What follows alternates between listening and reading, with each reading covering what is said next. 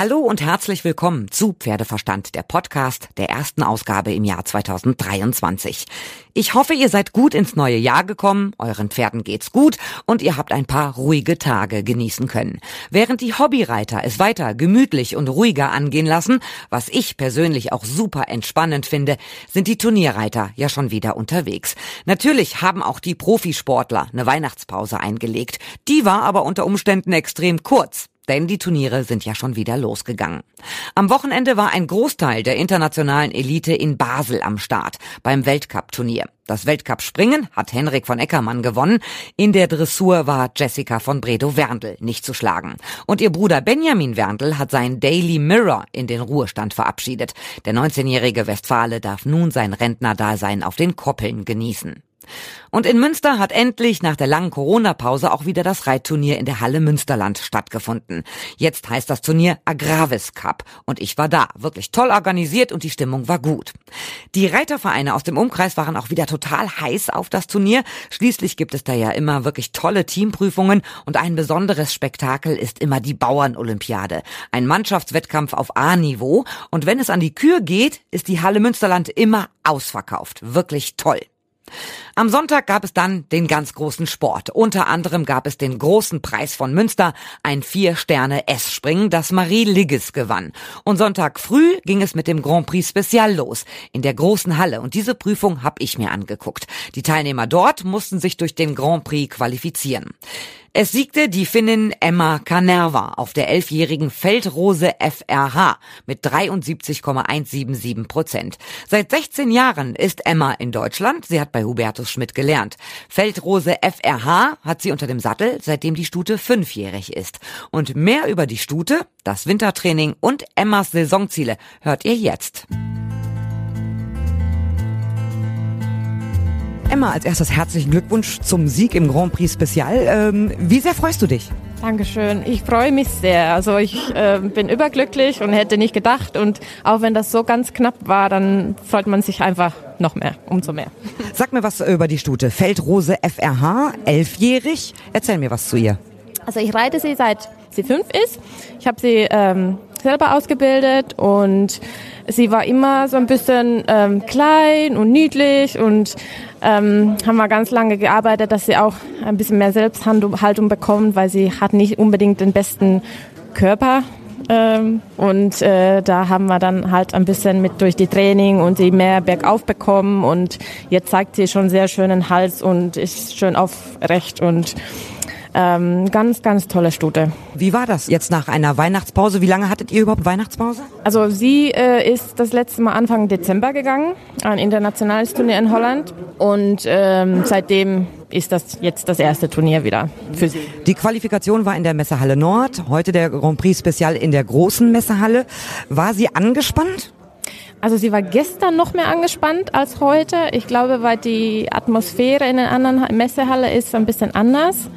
Und da ist noch mehr Geräusch und alles bewegt sich und ähm, man kriegt viel mehr mit, auch von der Abreiteplatz. Und heute ähm, fand ich sie ein bisschen ruhiger und kann auch sein, dass, dass die schon eine Prüfung hinter sich hatte, dass sie deswegen auch etwas ruhiger war. Aber heute in der, in der Halle Münsterland war sie dann schon, schon finde ich, entspannter. Ja.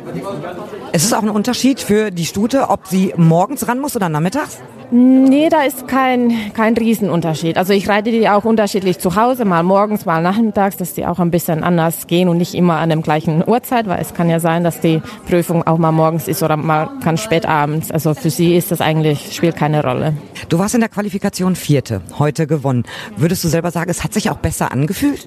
Ja, auf jeden Fall. Es hat sich viel besser angefühlt. Ich konnte sie ein bisschen mehr reiten und auch ein bisschen riskieren vielleicht, weil gestern musste ich schon so ein bisschen gucken, dass sie nicht von mir wegläuft, quasi, dass sie ein bisschen sehr, äh, ja, äh, ja, Feuer unter, unterm äh, Schweif hatte und ähm, dann dafür war sie, also freue mich noch mehr, dass sie heute so gut war und so ruhig, dass sie mehr reiten konnte, ja. Aber du hast ja nicht nur diese Stute unterm Sattel, du hast viele andere Pferde noch. Wie viel äh, hast du gerade aktiv unterm Sattel?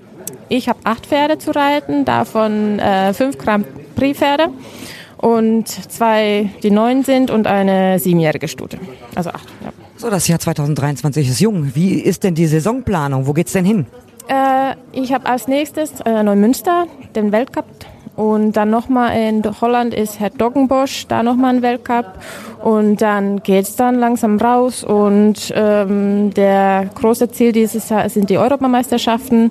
Und wir haben als ähm, finnische Nationalmannschaft dann der, den großen Ziel, dass wir als Mannschaft für Paris qualifizieren bei der Euro.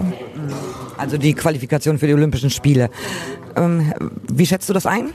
Die Konkurrenz ist natürlich sehr stark, ne? mit den Dänen, mit Großbritannien und natürlich auch mit Deutschland. Ja, es ist, Konkurrenz ist sehr stark, aber ma, also manche Länder haben sich schon qualifiziert bei ähm, Weltmeisterschaften letztes Jahr und ähm, ja, wenn alles gut läuft und die, wir kriegen eine schöne Mannschaft hin, dann ist es alles möglich.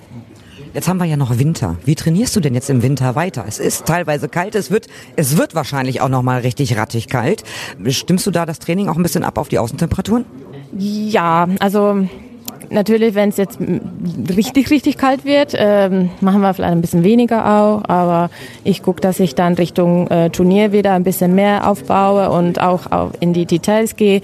Jetzt haben wir ganz viel äh, Basisarbeit über die Winter, Win Winterpause quasi gemacht und jetzt auch zwischendurch jetzt äh, zum Beispiel die Studie kriegt ein bisschen lockerer Zeit oder Pause quasi. Also ich werde sie ein bisschen locker reiten, mal Aquatrainer und dass ja ein bisschen was anderes ausreiten geht und vielleicht mal ein bisschen Stangenarbeit und dann ähm, gucke ich, wenn ich die dann als nächstes zum Turnier plane, dass ich dann langsam ein bisschen mehr aufbaue und dann geht so Wie hältst du dich denn warm in den kalten Monaten? Also ich kenne es, ja, solange man in Bewegung ist, geht's, aber wenn man auf dem Pferd sitzt, die Oberschenkel, das wird einfach in der Reithalle immer saukalt. Ja, das, das stimmt. Aber ich versuche auch also ein bisschen vorher zu laufen, dass ich die aufführe und dann, weil normalerweise habe hab ich meine Pflegerin, die führt sie auch manchmal fertig, dass ich dann nur drauf sitzen kann und reiten kann, weil dann die acht Pferde sind ja auch dann ein bisschen schneller gemacht.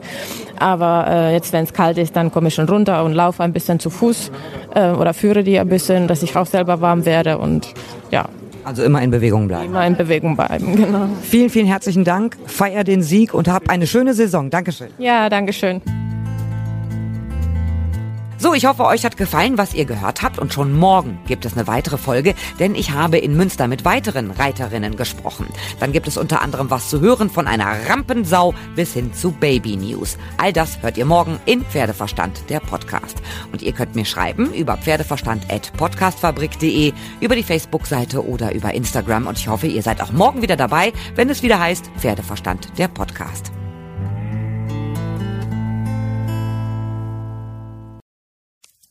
Wenn es Nacht wird, kommen zwei tiefe Stimmen in deinen Podcast-Player, um dich mit ihren Geschichten ins Bett zu bringen.